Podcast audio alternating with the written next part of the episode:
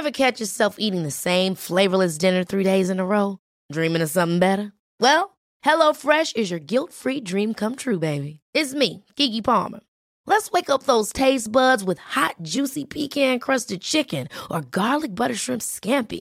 Mm. Hello Fresh.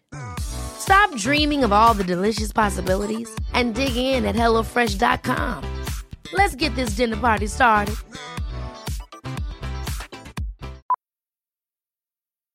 Millions of people have lost weight with personalized plans from Noom, like Evan, who can't stand salads and still lost 50 pounds. Salads, generally, for most people, are the easy button, right? For me, that wasn't an option. I never really was a salad guy. That's just not who I am. But Noom worked for me. Get your personalized plan today at Noom.com. Real Noom user compensated to provide their story. In four weeks, the typical Noom user can expect to lose one to two pounds per week. Individual results may vary. Hey, I'm Ryan Reynolds. At Mint Mobile, we like to do the opposite of what Big Wireless does. They charge you a lot, we charge you a little. So naturally, when they announced they'd be raising their prices due to inflation, we decided to deflate our prices due to not hating you. That's right. We're cutting the price of Mint Unlimited from $30 a month to just $15 a month. Give it a try at mintmobile.com slash switch. $45 upfront for three months plus taxes and fees. Promo rate for new customers for limited time. Unlimited more than 40 gigabytes per month. Slows. Full terms at mintmobile.com. Bueno, pues una vez más, bienvenidos a una emisión más de este podcast que esperemos de hacernos sus favoritos. Dharma, ¿cómo estás? Una semana sin vernos. Bien, bien, bien. Hoy, hoy no vengo cansado. Fíjate, he dormido una siesta tototota de esta que nos echamos los españoles. Y, Una siesta, y ve- ¿cómo le llaman? La, la ruleta andaluza. la- ándale, sí, sí, eso es que te, te- te acuestas y no sabes cuándo te vas a levantar. Puede ser, no sé, 20 minutos, una hora, dos, tres, cinco, pues dependiendo.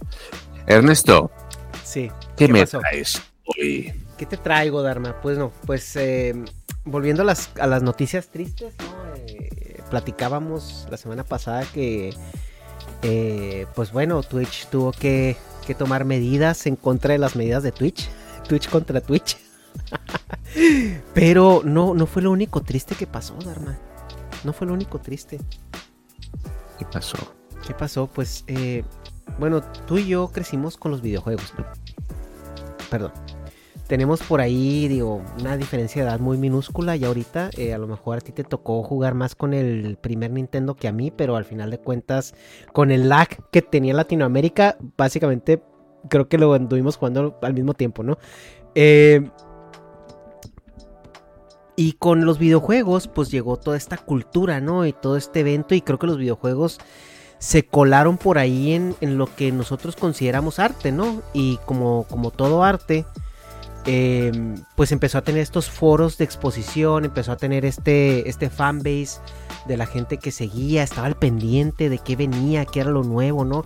En México muchos recordarán a Gus Rodríguez, que Gus Rodríguez fue pues de los pioneros en el periodismo de videojuegos allá en los noventas y era el que nos traía todas las noticias, ¿no? Y, y dices tú, ¿de dónde nos traía Gus Rodríguez las noticias?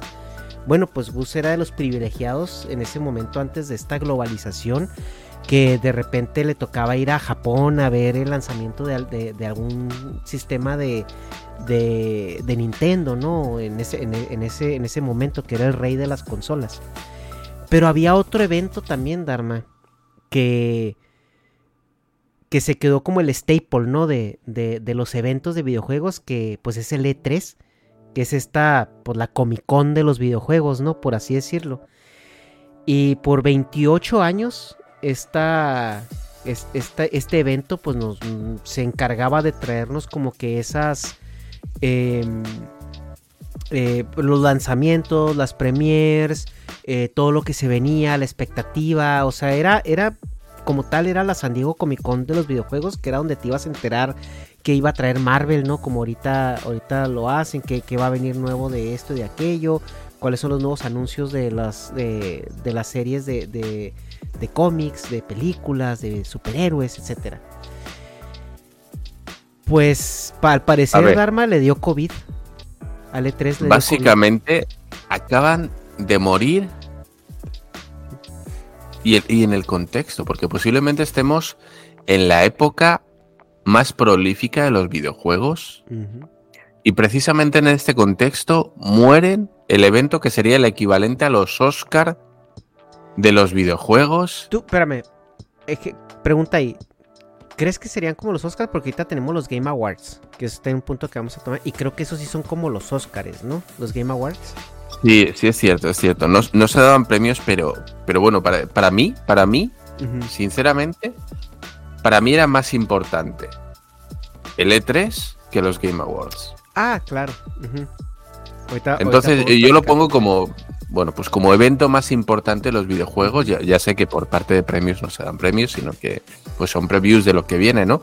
Pero, güey, es donde creas el hype. Sí. donde vas a generar todo, todo ese movimiento de la gente que va a estar pendiente, a ver qué traen, a ver qué viene este año, qué Ujú. saca Nintendo, eh, qué viene, qué, qué va a traer Sony, ¿no? Que todo eso, todo eso para mí es más importante que, bueno, ya hemos jugado a esto y el mejor ha sido este y tal premio. Sino, güey, la gente cuando tiene hambre de saber qué es lo que va a venir, pues ahí es donde iban. Y de repente nos han quitado eso. ¿Qué es lo que ha pasado? Es Es que, un- ha sido un tema ver, económico, ha sido un tema de Sí. desinterés del público. No, es, es un tema. em, es un tema económico y es un tema de formato. Mira, aquí en Estados Unidos eh, existe este concepto que se llama trade shows. Los trade shows son eventos para la industria. Quiere decir que no son abiertos a público en general, sino que son eventos para la misma industria. Por ejemplo, hay, hay un show que se llama el NAM Show. El NAM Show es este, este trade show de música. Y para entrar al NAM Show tienes tú que pedir tus, tus boletos demostrando que eres parte de la industria, ya sea como eh, eh, un, proveedor, un distribuidor, etcétera, ¿no? Entonces tú cuando entras a estos trade shows tienes acceso a las cosas que, que vienen, ¿no? O sea, a todo esto que se está generando. eh, también porque el, el- el fenómeno de los trade shows es precisamente para que los actores, los artistas, los músicos, los que están involucrados con la industria puedan pasearse por el evento porque, porque también es para ellos, ¿no? O sea, por ejemplo, en el NAM Show tú ves a un John Petrucci que se está paseando. Bueno, ahorita pues es un decir, ¿verdad? porque John Petrucci tiene contrato con alguien, no puede ir a pasarse a, probar guitarras de alguien más. Pero si ves, por ejemplo, de repente músicos o bandas o esto y aquello que, que se pasean por el evento y, prueban un instrumento, prueban un, micrófono, prueban unos, una- un- unas piezas de audífonos, etcétera, ¿no? Entonces, por eso es como que se generan es- este como... eh, eh, eh, por eso se envuelven como en esto de que es, tienes que demostrar que eres parte de, ¿no? Entonces, el E3 nace como un trade show. O sea, tú para poder ir al E3 tenías que ser parte de la industria, ya sea que tuvieras un negocio de videojuegos o que fueras parte de una publicadora o que fueras programador o que trabajes en la industria.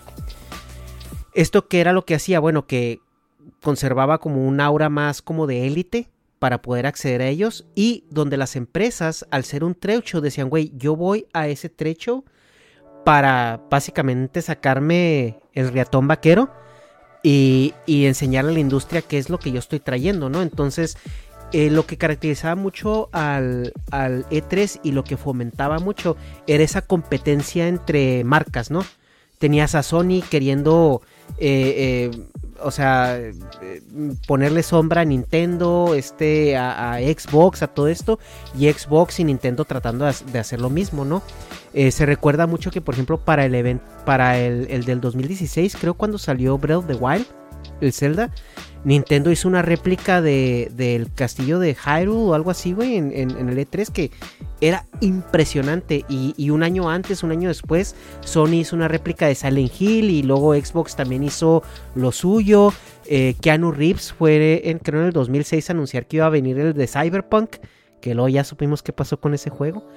Pero era el evento donde, donde hacían los drops, ¿no? Decir de las cosas, donde, donde iban las compañías, se ponían en pique, se veían frente a frente.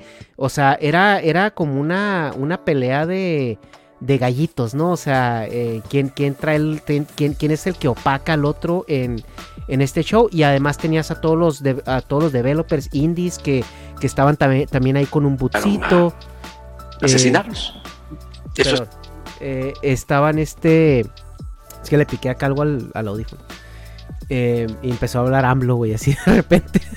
es que creo que tenía un video ahí atrás. Entonces, eh, el, E3 generaba como esto, ¿no? O sea, generaba este tema de, de, donde la industria converge y la industria se pelea, y la industria aprende, la industria, como esa sana competencia, ¿no? Em, también era un evento de networking. ¿Por qué? Porque al ser de industria, tú como desarrollador indie, pues te vas a topar con gente de Sony, te vas a topar con gente de Nintendo, te vas a topar con gente de Microsoft y tienes la oportunidad de contactar con ellos y oye, mira, mi juego es esto, ¿qué onda? ¿Te interesa? ¿Qué tal si te, parece si podemos trabajar juntos, etcétera, ¿no?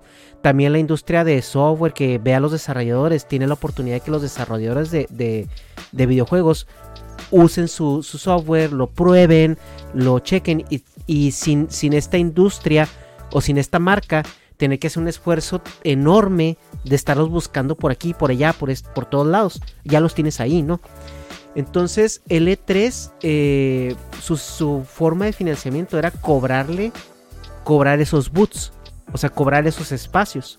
Entonces a Nintendo le cobras un vergazo de dinero, a Sony otro tanto, a Xbox otro tanto, y ya a las empresas, dependiendo de cómo vayan bajando, pues ya les vas cobrando ahí según el tamaño, ¿no? Eh, ¿Qué es lo que pasa? Bueno, las redes sociales empiezan a, entrar, la gente empieza a estar pendiente de las redes sociales, los creadores de contenido empiezan a volverse relevantes en las redes sociales. Ya no tienes que ir a una televisora a buscarte un Gus Rodríguez para que te haga un, reportaje, ya puedes ir a, internet donde la segregación de, de, los que consumen el contenido está muchísimo más hecha nicho, o sea, eh, donde si tú tienes un creador de contenido eh, que hace contenido de videojuegos y tiene un millón de suscriptores, sabes que ese millón de suscriptores le gustan los videojuegos y va a consumir ese videojuego.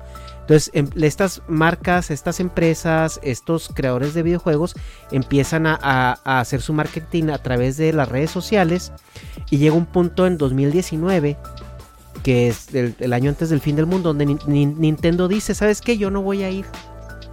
Y, se quedó la güey, ¿qué vas a hacer? ¿Dónde vas a, dónde vas a, a, pues a publicar tus cosas, estás tonto, no sé qué. No, yo me encargo de eso. Y crearon el Nintendo Direct. Que el Nintendo Direct es como el keynote de Nintendo, ¿no? Lo que hace Apple. O sea, básicamente todo el mundo ahorita le está jugando a ser Steve Jobs. Porque ahora, en igual de irse a pelear por protagonismo, por foro, por anuncios y pagar estas millonadas de dinero, crean su propio evento. Como el, de ahí salieron la, la BlizzCon. Con mejor, con mejor contenido porque lo puedes grabar, lo puedes preparar, tienes una escaleta, creas un guion, tienes contenido ya pregrabado y haces, haces un evento donde tienes todos los ojos del mundo nada más arriba de ti y no lo empalmas con nada más. Entonces durante esa semana de lo único que se habla es de lo que acabas de hacer tú. Y ahora sí, de, ¿decías, Dharma? No, no, no, no, que una de las razones que yo veía era esto, ¿no? Que, cada, cada empresa empezaba a hacer su... Bueno, pues su evento, ¿no? La BlizzCon también. Blizzard dijo, no, pues eh, a su madre, yo me pongo a, hacer mi propio evento donde enseño mis productos, que cada vez son más puta basura, Blizzard, ¿qué está pasando? Entonces, pues sí, sí, o sea, Sony también dijo, no, pues yo me hago lo mío y enseño mis, mis juegos y no lo sé. ¿Tú crees que esto es bueno? A mí, a mí como consumidor, a mí me da pena, pena, tal vez sea por un tema nostálgico, pero al final, mira, era un espacio que todos compartían, creo que para el, usuario medio, eh, pues era más divertido ir ahí, ver diferentes cosas, ¿no? Informarte un poquito de todo y no tener que estar, porque al final, mira, esto de que cada uno tiene su, bueno, pues su plataforma, ¿no? Donde enseño mis cosas, a mí me da mucha pereza. Yo quiero que me hagas un resumen. Yo no quiero ir casa por casa diciendo, a ver qué hay aquí, a ver qué hay ahí. Entiendo que para los muy, muy fans, sí está bien porque es al final un contenido muy concentrado de lo que yo quiero, pero yo no sé si para el jugador mainstream eh, pues tenga tanto, tanto tiempo, espacio, ganas de ver tantas plataformas. Es que sí funciona, Dharma. Y el problema de que funcione es que hay, hay creadores de contenido que hasta se les facilita hacer eso. O sea, yo en igual de ir a un E3, pasarme una semana mm. grabando, creando contenido, sacándolo, esto y esto y aquello, me veo el direct de Nintendo que dura 3 horas, 4 horas, y de ahí saco 20 videos. Si quiero, ¿no? Y te saco el video con el resumen, y te saco el video de este juego, y te saco el video de esto, y te saco el video de esto otro. Y ya les das, o sea, como creador de contenido, como periodista de videojuegos, o sea, te es más cómodo hacerlo así. Y también creo que para el jugador promedio, creo que también funciona, ¿eh? Porque si tú te pones a pensar, o sea, es la semana del E3 y todo está sucediendo al mismo tiempo. Y con, el, y con los keynotes de las, de las empresas, bueno, una semana te das cuenta de lo que hizo Nintendo y pasan dos, tres meses y luego Sony tiene su evento y luego ya te das cuenta de lo que hizo Sony, dos, tres meses después Microsoft y ya te das cuenta de lo que viene para Xbox, ¿no? Entonces creo que cuando lo segmentan de esa manera para el consumidor promedio eh, funciona. ¿Cuál es el problema? Que para la industria tal vez no funciona tanto. Porque como comentábamos, ¿no? El E3 era un, un hub donde la gente iba a hacer networking. O sea, donde dejas ahora al, al jugador indie, al desarrollador de, de juegos indies, le estás cortando un, un- una, un- una convención, una zona, un, un espacio donde ellos podían ir a, a presentar su producto, a, a codearse con la industria, a ver este cómo podían eh, financiarlo incluso, ¿no? Y que la, la misma gente de la industria tuviera la oportunidad de, de- de tocar su producto, de hacer esas relaciones. Ahorita creo que los, los más eh, mortificados con este cambio, pues es esa, esa parte de la industria que no llega a estas empresas tan top, ¿no? O sea, que no tienen la oportunidad, no tienen la manera, pues, de darse a conocer como estas empresas sí lo tienen. Parte del error, y creo yo que ya donde, donde el E3 vio que las iba a dar, fue, pues, fue cuando Nintendo dijo, ya, ya no vamos. Eh, y, y la E3 dijo, bueno, Nintendo es el primero, pero todos los demás van a seguir el paso, ¿no? O sea, son, ya no había ninguna motivación. Hey, I'm Ryan Reynolds. Recently, I asked Mint Mobile's legal team if big wireless companies are allowed to raise prices due to inflation. They said yes. And then when I asked if raising prices technically violates those onerous two year contracts, they said, What the f are you talking about, you insane Hollywood ass? F- So to recap, we're cutting the price of Mint Unlimited from $30 a month to just $15 a month. Give it a try at mintmobile.com slash switch. $45 upfront for three months plus taxes and fees. Promo rate for new customers for limited time. Unlimited more than 40 gigabytes per month. Slows. Full terms at mintmobile.com. Many of us have those stubborn pounds that seem impossible to lose, no matter how good we eat or how hard we work out. My solution is Plush PlushCare.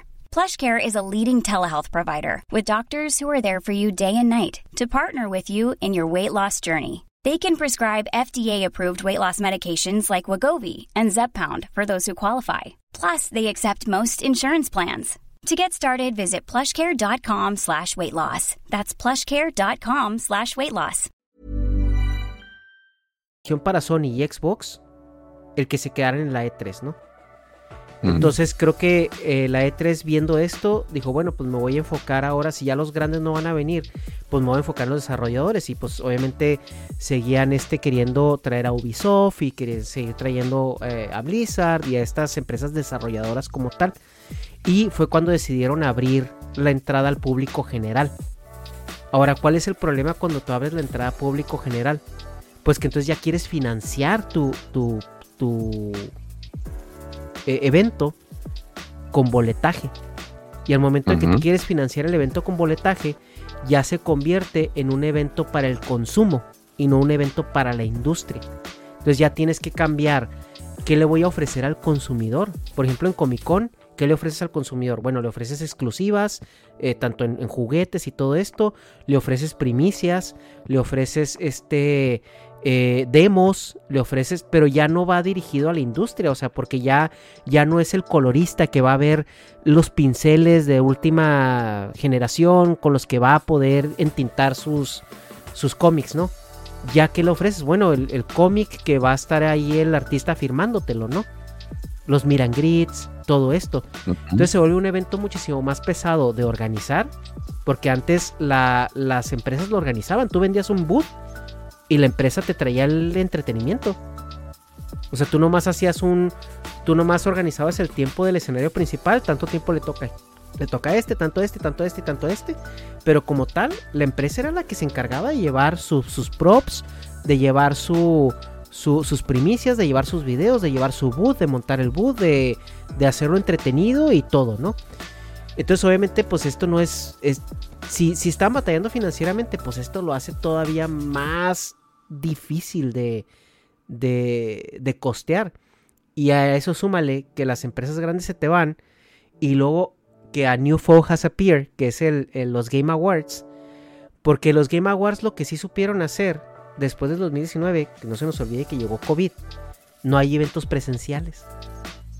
Entonces, ¿qué son los Game Awards? Son los Oscars de los, de los, de los videojuegos, donde los Game Awards sí supieron acomodarse a ese formato en línea.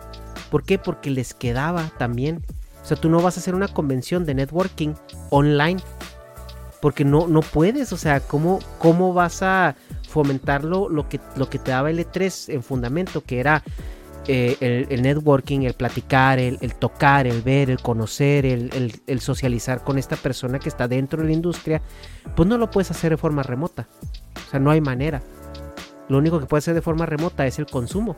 ¿Y cuál es el consumo? Bueno, ver el tráiler, ver a Kojima ir a dar un discurso en japonés que le tienen que traducir en tiempo real, este, ver a eh, eh, los, los, este, los teasers, eh, las, las primicias, y pues ya se vuelve un show completamente de consumo que los Game Awards supieron consolidar en un evento que es línea por línea el formato de los Oscars. Entonces, una vez desaparecido el E3, eh, lo que decíamos, estas pues las grandes compañías tienen su propio evento que lo pueden financiar, vamos a decir. Pero las pequeñas compañías, ¿dónde quedan estos pequeños creadores? Bueno, pues del medio. ¿Existe un equivalente pequeño? ¿Hay una reminiscencia al que todos se hayan dirigido ahora diciendo, bueno, pues ya no, no tenemos esta gran plataforma, pero vamos a hacer algo aunque sea de manera más minoritaria en la que nosotros podamos seguir pues eh, enseñando nuestro producto, teniendo este, este feedback con, con, grandes compañías, con productoras. No sé, hasta donde yo sé, no, no hay. Probablemente sí hay, pero han de ser muy chiquitos, ¿no? Porque pues digo, yo que soy consumidor promedio, conozco el E3, conozco los Game Awards, pero no, no conozco algo tan mainstream para, para el jugador indie o para el creador de, juegos, pues no indie, sino pequeños, ¿no? O sea, vamos a llamarlo así. Ahora supongo que sí, que sí va... Es que hay una necesidad, ¿no? O sea, yo creo que sí había una necesidad del E3 y donde el E3 falló fue en adaptarse a esa necesidad. O sea, si ya, si ya no hay una necesidad para hacer un evento tan grande si no hay una necesidad para, para las empresas grandes de tener este evento, güey, pues ¿cuál es tu necesidad inmediata? O sea, ¿sabes qué? Voy a hacer un evento más chiquito, pero donde traiga a los desarrolladores emergentes.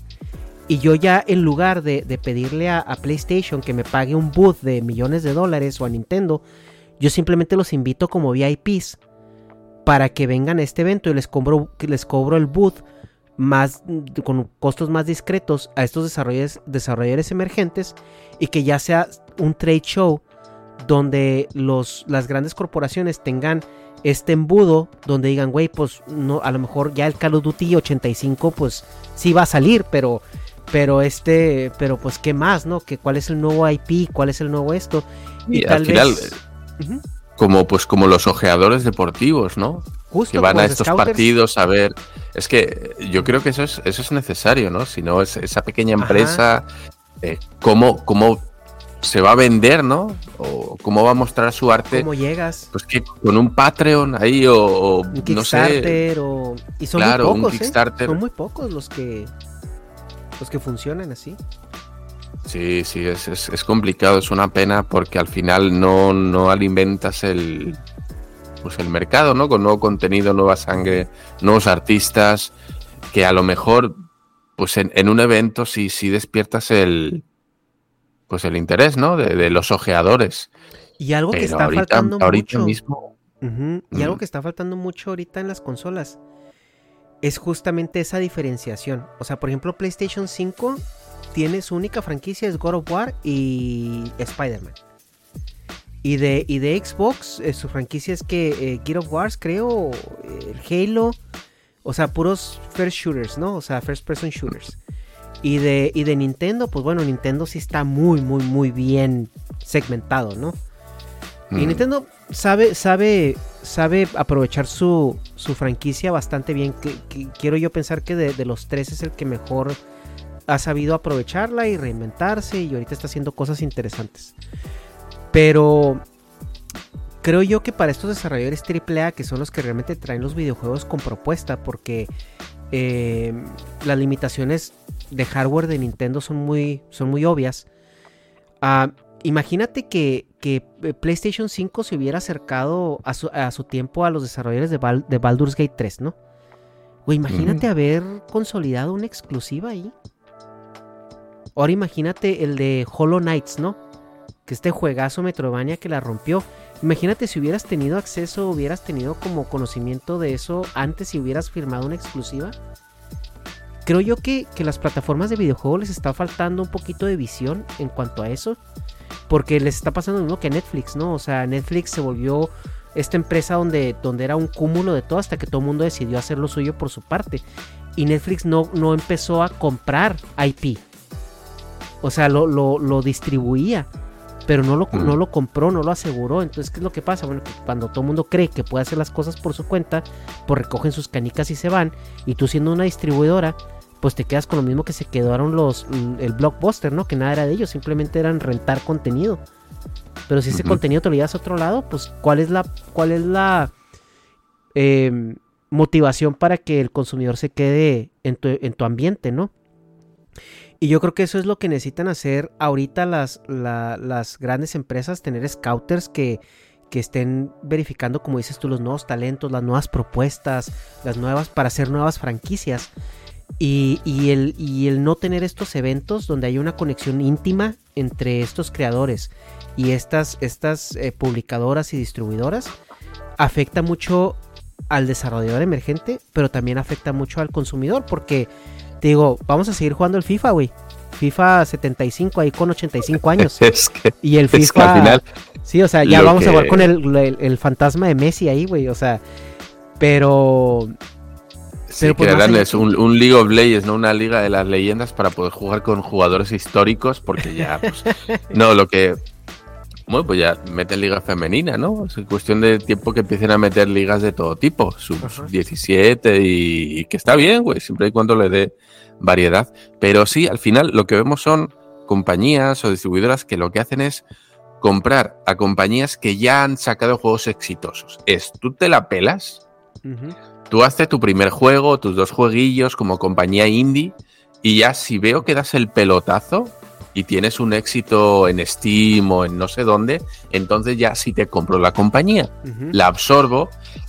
Y bueno, luego ya sabemos qué es lo que pasa, que muchas las disuelven, pero bueno, No, las, las pero no- prostituyen, güey. O sea, Sí, sí, o sea, no, no se arriesgan, no, no dicen, oye, vamos a ver qué se mueve antes de que explote, pues eso, como los oteadores de los jugadores, ¿no? Que dicen, mira, antes de que venga otra compañía y diga, este tiene potencial, pues voy a ir yo a buscarlos, ¿no?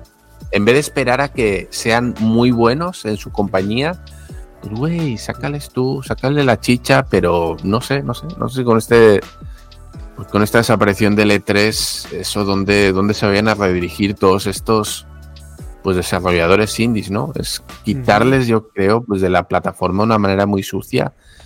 Entiendo que para la gente que se mueve en el medio debe haber otros eventos más, bueno, maneras, pues ¿no? underground o más, pero bueno, pues menos mainstream, creo que lo mainstream ayuda, porque es un embudo. pero sí, al final es un escaparate, ¿no? Para estas personas. Y bueno, pues a saber, a saber qué es lo que se va a hacer. Pues yo estoy seguro que va a haber alguien, va a querer recoger el testigo. Alguien va a decir, mira, eh, se ha hecho un vacío de poder, ¿no? y sí, porque al final yo lo veo así, lo veo como una nueva oportunidad para gente que diga, mira, mientras esté el E3 yo no tengo nada que hacer. Porque esto es así, porque se lleva todo. Ahorita que no está, güey, incluso las grandes compañías como Nintendo o Sony podrían montarse su propio E3. O sea, es decir, queremos, Imagínate que Sony diga, oye, voy a hacer, vengan todos los un evento para developers os doy un espacio aquí bajo la capa de Sony, traednos lo mejor que podáis hacer y nosotros vamos a tener a gente del medio de la empresa mirando a ver si hay algo interesante. Son como las revisiones de portafolio, ¿no? Que se hacen Sí, en las sí, sí, Comic sí, Con. o sea, que justamente la Comic Con, Exacto. sí, los que hayan tenido la oportunidad de ir, hay un... un- Está el, el edificio donde está la Comic Con, que es masivo, y está un ala aparte, donde es. Pura revisión de portafolio. Pura revisión. ¿Ves? Ahorita ya lo, lo segmentan mejor, ¿no? Para no tener las filotas, porque las filotas le daban Sí. la vuelta al edificio. Pero Sí. te llegas, pides un turno y ya te dicen como entre qué hora y qué hora regresar y, entras y hay pasillos DC, Marvel y Dark Horse y Imagine y todo eso, ¿no? Y tú revisas el portafolio con quien tú hayas pedido que te lo revisara, ¿no? Pero es que justo, o sea, justo eso era, eso es lo que, lo que es, digo, si ahorita, y ahorita Sonic está en problemas, ¿eh? O sea, sí que se está platicando, pero Sony está en bastantes problemas. Y entendemos que Nintendo estando en Japón lo tiene un poquito más difícil o lo tiene un poco más, bueno, concentrado, ¿no? Pero en Estados Unidos, con Microsoft y con Sony, con sedes grandes, eh, bueno, Sony ya sabemos que también es japonesa, pero bueno, es un poquito más internacional, ¿no? Sony tiene una mentalidad un poco más abierta. Sony es japonesa, pero PlayStation, el, creo que el- los headquarters están en Europa, Sí. los de PlayStation. Entonces yo, yo creo que ahí tienen un filón y que alguien debería dar un paso adelante y decir, oye, mira, tenemos la oportunidad de, de echar la red al mar y de pescar los mejores peces, porque ahorita no hay nadie pescando. No lo sé. Porque No otra sé. cosa, o sea, algo también que yo veo importante de estos eventos es, no sé tú qué piensas al respecto del videojuego, Arma, pero yo sí considero el videojuego arte, una expresión artística. Y eso es un debate que, que hemos, que hemos tenido con algunos eh, amigos, ¿no? En su momento, con el Santo, eh, más en específico. Porque el Santo todavía tiene sus reservas de que los videojuegos no son arte, pero pues es que, güey, ahorita ya ves videojuegos que ya son películas interactivas, ¿no? Por así decirlo. Y también ves otros donde ya la historia es una parte fundamental del juego. O sea, te están contando un cuento, te están contando, eh, o sea, pues una historia, ¿no? Como tal. Que era algo que antes, antes existía, pero existía como aparte, ¿no? O sea, tú jugabas el jueguito de, por ejemplo, yo me acuerdo de Super Metroid. Y pues sí, jugabas el jueguito y todo esto, pero el jueguito era, tenías que pasar ciertas cosas y ya si querías ver qué, qué era la historia, bueno, ya te ibas y leías, ¿no? Que fulano y sutano que y venía, acá y esto sí. y allá y ya el lore, ¿no? Y todo esto te lo metían como suplemento como para darle narrativa.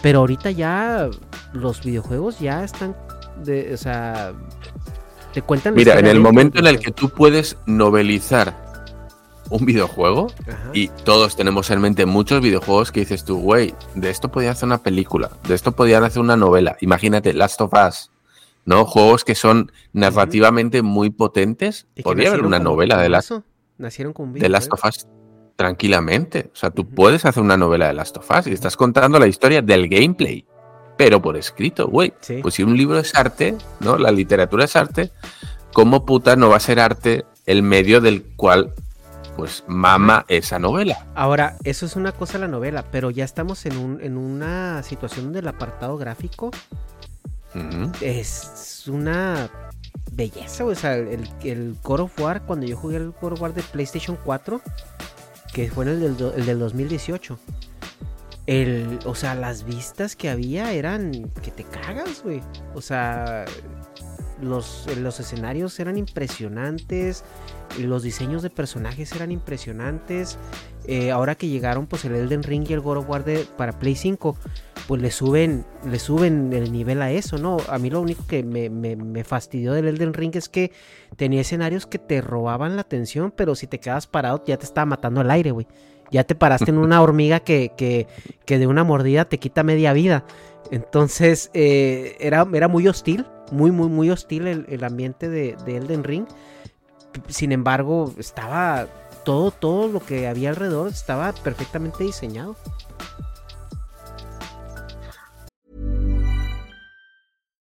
Hi, I'm Daniel, founder of Pretty Litter. Cats and cat owners deserve better than any old fashioned litter. That's why I teamed up with scientists and veterinarians to create Pretty Litter. Its innovative crystal formula has superior odor control and weighs up to 80% less than clay litter. Pretty Litter even monitors health by changing colors to help detect early signs of potential illness. It's the world's smartest kitty litter. Go to prettylitter.com and use code ACAST for 20% off your first order and a free cat toy. Terms and conditions apply. See site for details. Even when we're on a budget, we still deserve nice things. Quince is a place to scoop up stunning high end goods for 50 to 80% less than similar brands. They have buttery soft cashmere sweaters starting at $50, luxurious Italian leather bags, and so much more. Plus, Quince only works with factories that use safe, ethical, and responsible manufacturing. Get the high-end goods you'll love without the high price tag with Quince.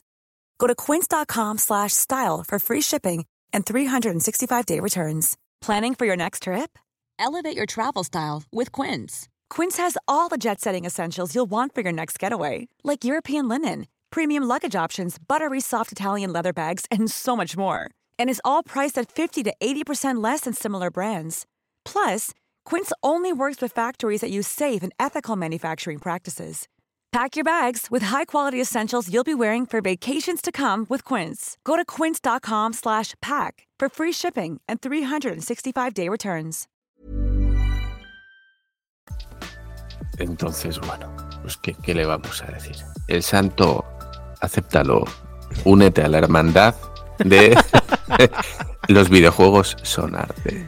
Eh, que yo creo que a estas alturas nadie, nadie lo niega. ¿eh? Desde luego que haya eh, bueno, un género o una parte de los videojuegos que sí se centra mucho en la parte artística. Ya hemos visto que no, no solo la calidad gráfica, sino el estilo. Y hay, hay, hay, videojuegos que viven del estilo que tienen. Te digo, pues como comentaba, ¿no? el Hollow Knight no solo es un plataforma, es un venía estupendo, sino que ya el arte gráfico que maneja ¿no? esa estética tan potente o el Blasphemous o estos juegos en los que es tan importante el aspecto visual como la propia jugabilidad, ¿no? Entonces, pues ya cuando, cuando hay un departamento tan, tan, tan, tan concentrado en que el juego tenga una estética muy concreta, pues le están metiendo un, un chingo de energía a eso, un chingo de ganas a eso o sea, tú no puedes decir, no, este, pues no es arte porque es un videojuego, ¿no? Pues no ves todo el arte gráfico, todo lo que hay detrás, tantos artistas, dibujantes, diseño, eh, la artistas conceptuales. Sí, sí, pero bueno, pues ya, sí. Si se quiere hacer de rogar, ¿no? pues está bien, está bien, está bien. No, no todos tienen que aceptar de buena gana. Sí, yo quería platicar contigo de eso porque tú trabajaste en la industria de los videojuegos, Arma. Sí. Entonces, también, o sea, cómo montar esas narrativas, cómo seguirlas, eh, las traducciones, todo esto. O sea, ¿recuerdas algún proyecto en específico que le hayas eh, tenido así mucho cariño, que hayas dicho, a la chingada? O sea, si no, o sea, si no me hubieran pedido que yo trabajara en este proyecto, ni cuenta me hubiera dado que existe y qué puta joya. Eh, yo creo que Sí, sí hay, sí hay. Uno que me impresionó mucho por el aspecto gráfico del juego era una auténtica locura, era el No More Heroes. Eh, que es, es un juego que visualmente e, es, es una bizarra de estas japonesas. el No More Heroes 2, en ese sí trabajé. Que dices tú, es, creo que es un juego muy de autor. Mm. Que tiene varios minijuegos con una estética anime muy potente y es, es una de estas cosas que no sabes lo que estás jugando. dices, ¿qué pedo con este juego? No, sé, no sé. Es, es, un juego que para quien haya jugado ya sabe de qué va, pero es muy complicado explicar de qué, de qué trata. Y había otro, pero no me viene, no me viene el nombre. Cago en la puta. No me viene el nombre, pero era, era muy divertido. Era una idea de, oye, estamos haciendo una especie de. Eh, de cómo es de port se, hacía como un port, no sé si era para, para Steam, me parece que era.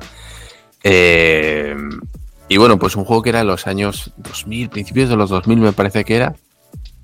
Y, bueno, pues eh, había que hacer un port y había que hacer una traducción. Y era un juego muy, muy, muy rollo Silent Hill, muy friki, muy raro, muy conceptual. Y ese, ese sí me gustó. No me acuerdo el nombre, me cago en la leche. Eh, eh, déjame buscarlo. te, voy a decir.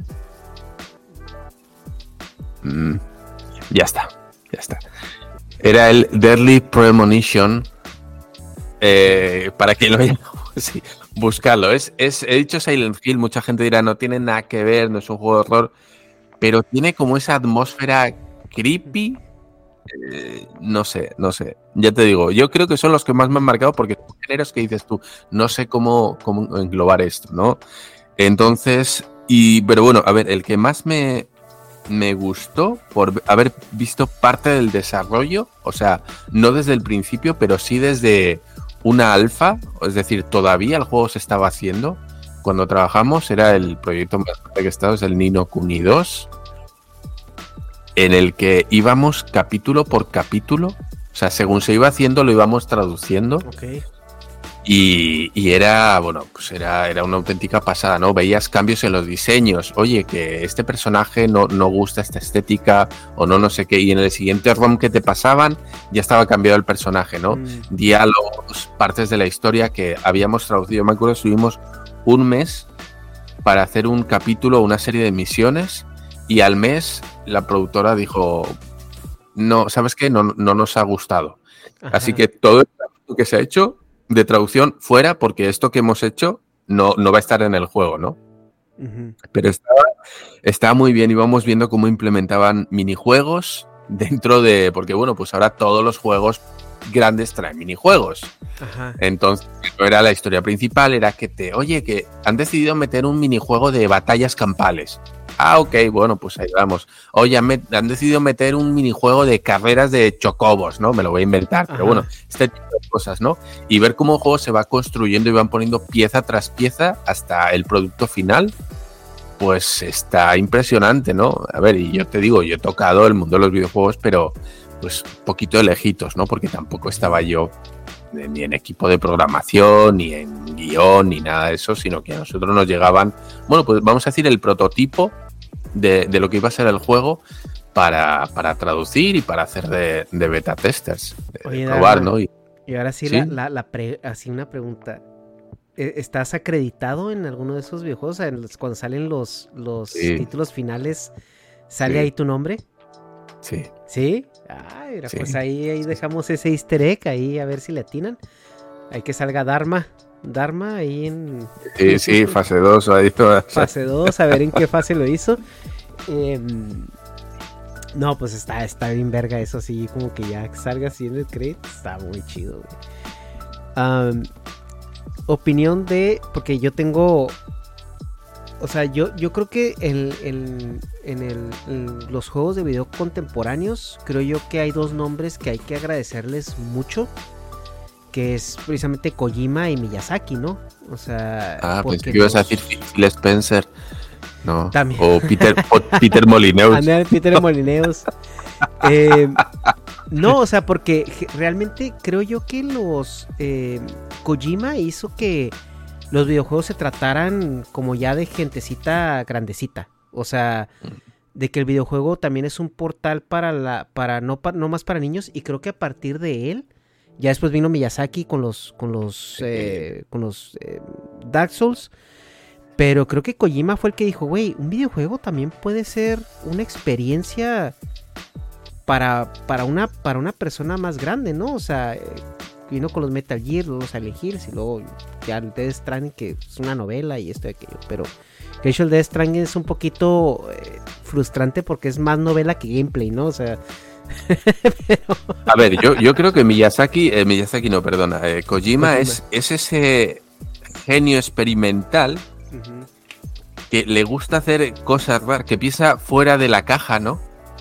Que, que le dicen y que te trae conceptos. Yo, creo que es el típico tío que dices tú, este está muy adelantado para su época, ¿no? Tiene, tiene muchos conceptos, muchas ideas que quiere traer y tal vez no es lo mejor, no es lo que busca el mercado, no es lo que busca el usuario, pero él te lo da.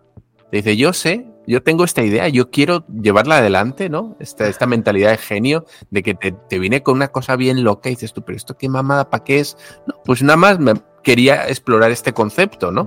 Quería probar ver si era capaz de hacer algo así, No, a ver qué tal lo, funciona. lo importante es que Kojima empieza con una idea de historia y luego la hace videojuego. ah, Mm. Versus lo que yo percibo que hay juegos que empiezan como juego y después, ay, necesitamos una Sí. historia, ¿no? Es como que fue primero, el anime o el juguete. Ándale, ándale. Y yo creo que Kojima, eh, hay mucha gente a la que no le gusta, hay mucha gente a la que le gusta, es, creo que hay una división ahí brutal, pero lo que es innegable es que el tipo, pues es toda una eminencia y es un nombre que va a estar, vamos, en la historia de los videojuegos siempre. Yo pongo el ejemplo, ¿no? A mí, por ejemplo, pues Apple y, y bueno, pues Steve Jobs, pues a mí me da un poco de pereza, pero es innegable que en el mundo de los móviles, en el mundo de la informática, pues eh, ahí va a quedar su nombre, ¿no? Aunque a mí no me guste su política, sus productos, sus productos, eh, la política que tienen con sus productos, quiero decir, no de ser tan exclusivo y tan... Pero es innegable que, que son un referente en, en el mundo en el que se mueven y creo que a Kojima le pasa eso, ¿no? Eh, uno de los mayores vendehumos también, en muchos aspectos, pero no deja de ser, para mí no deja de ser un genio. Entonces, sí, para mí eh, Kojima es el ampartista del, del mundo de los videojuegos, ¿no? Sí, sí, o sea, tienes que quererlo como es. Si le compras el discurso, el tipo es maravilloso y es, es un auténtico maestro, ¿no? Pero para alguien que le dice, oye, yo necesito un producto que se venda, necesito un, un producto sólido, tal vez Kojima no sea la mejor opción. ¿Un producto sólido? ¿Acaso estás hablando del Metal Gear Metal Solid? Gear. Tin, tin, tin, tin, tin. Entonces, No, pues, no sé, no sé. A mí, a mí lo que, lo que creo yo que debemos de agradecerle a Kojima es eso, o sea, que llegó y, y reivindicó el videojuego como, como las comiquitas o las historietas, ¿no? O sea, que no son para niños nada más. O sea, que tú para jugar este videojuego necesitas tener cierta edad, cierto sentido común y cierto conocimiento de la vida, ¿no? O sea, para poder llevar y vivir la historia, ¿no? O sea, fue como las primeras protopelículas hechas videojuegos, ¿no? O sea, que llevaban, que llevaban como esa narrativa ya integrada. Entonces creo yo que, que eso es, dice, güey, pues no quiero hacer una película con mi guion. O sea, tengo un guion para hacer una película, pero ¿y qué tal si lo hacemos videojuego? Pero el medio que me gusta es el videojuego, ¿no? Es- Ajá. Mira, yo hay una cosa de Kojima que, que me gusta y esto le da muchos puntos a favor en el darmómetro y es En el Dharmamómetro. y es que es un auténtico eh, fan y seguidor de- del director John Carpenter. Bueno, ahí Mm, tenemos las eh, bueno, pues eh, ese, ese plagio homenaje con con Rescate en Nueva York, ¿no? Con eh, Solid Snake, que claramente está inspirado en, en esa, en ese personaje, ¿no? Pero mira, ¿sabes qué pasa? Que John Carpenter es tan buen tipo que cuando vio el, el plagio, porque es, es descarado, es- hay demasiadas similitudes, habló con el tipo y dijo, mira, ¿sabes qué? Me ha caído tan bien que le permito, le permito que use estas similitudes ¿eh? En, su juego. Estas inspiraciones. Porque, bueno, pues ya sabemos que en este, este mundo, el cine, videojuegos, hay muchos plagios, muchas denuncias eh, de que, oye, me has copiado, va a las cortes incluso, ¿no? Sí, como Lindsay Eh, Lohan queriendo demandar al, dijo, al "Mira, GTA. Sí, qué sé. Y, y dijo, mira, güey, pues sí, sí me ha caído bien el vato, la neta, así que sí, güey, úsalo, úsalo, no hay pedo, no hay pedo, güey. así, así, así le dijo con el güey todo, ¿eh? Le dijo, no hay pedo, güey. En español, en español, en, en el doblaje latino, le dijo, sí, sí, no hay pedo, güey. no Chingale. pedo". Y el otro, gracias. Sí, dijo así. gracias. Dice Sí, yo sí, no car- car- carpenturu. Ahí. Ca- Caro Pentoru-san. En fin, bueno, basta de tonterías. Ernesto, pues esto ha sido el resumen de qué ha pasado con el E3. Eh, yo te digo, yo tengo esperanzas de que de cara al año que viene algo, algo se empiece a mover por parte de alguna gran compañía o Pues quién está la, sabe. la ISA, ¿no? Que es la, la asociación que, que hacía el E3. O sea, yo creo que el E3 como tal, pues ya es un proyecto que ya no, ya no levanta ninguna falda. Pero pues yo también creo que ya vendrán con, con la reinvención, ¿no? De esto. Porque creo que sí hay, hay nicho. Hay algo que se puede hacer. Obviamente hay que volver a empezar. Hay que volver a empezarlo. Empezar chiquito y, y ver cómo va creciendo, ¿no? Y ahora creo que el- antes era que las empresas compitieran, que se sacaran el- el- el- el- sus, sus deditos y se los midieran. Em, y ahorita es, ahorita es más cómo voy a convencer a estas industrias de que asistan a mi evento, no como expositores, Eh. sino consumidores. Yo te digo, yo soy Steam y me monto una, invito a, a desarrolladores Unity, a desarrolladores de Unreal Engine y aquí me los traigo. Y aquí me los traigo. Bueno, ahí dejamos la idea. Eh, Ernesto, mentalidad de tiburón. A ver quién sale un con placer. eh, gracias por estar un día más en tu canal. ¿eh? En tu canal. Por cierto, ya me han llegado tus productos. que ha sido Ah, una ya. aventura. Esos productos están más paseados que yo, güey. Hombre, ese, ese ha hecho más viajes a Europa que tú, ¿eh? Ajá. Esos sí. paquetes han hecho más viajes sí, a Europa que tú. Bueno, ya lo Total. tengo, lo tengo. eh, y ya la próxima lo haremos con una taza del programa. Por fin, no sabes las ganas que tenía de poder usar la taza del EC Podcast en uno de los vídeos. Así que para la próxima, aquí tendremos merch. Merch. Por cierto, no ha habido una visera. Yo pensé que me ibas a mandar una gorra. ¿No te mandé y No ha habido. No hay, Según yo no sí te había mandado. No, pues se lo han debido quedar en aduanas No, porque ah, no hay. no, sabes que no, no, no es cierto. No, no, no te la envié porque se iba a maltratar. Porque es que todo iba como muy empaquetadito, o sea, lo, me- lo metí como muy apretado para que no se dañara nada, pero bueno, subestimé, subestimé la- los Bueno, ahí- correos de España. A la próxima, para la próxima haré, haré un unboxing de, de cositas que me manda Ernesto. Ok. Eh, chicos, hasta aquí el programa de hoy. Un saludo Nos vemos. y hasta otra. Bye.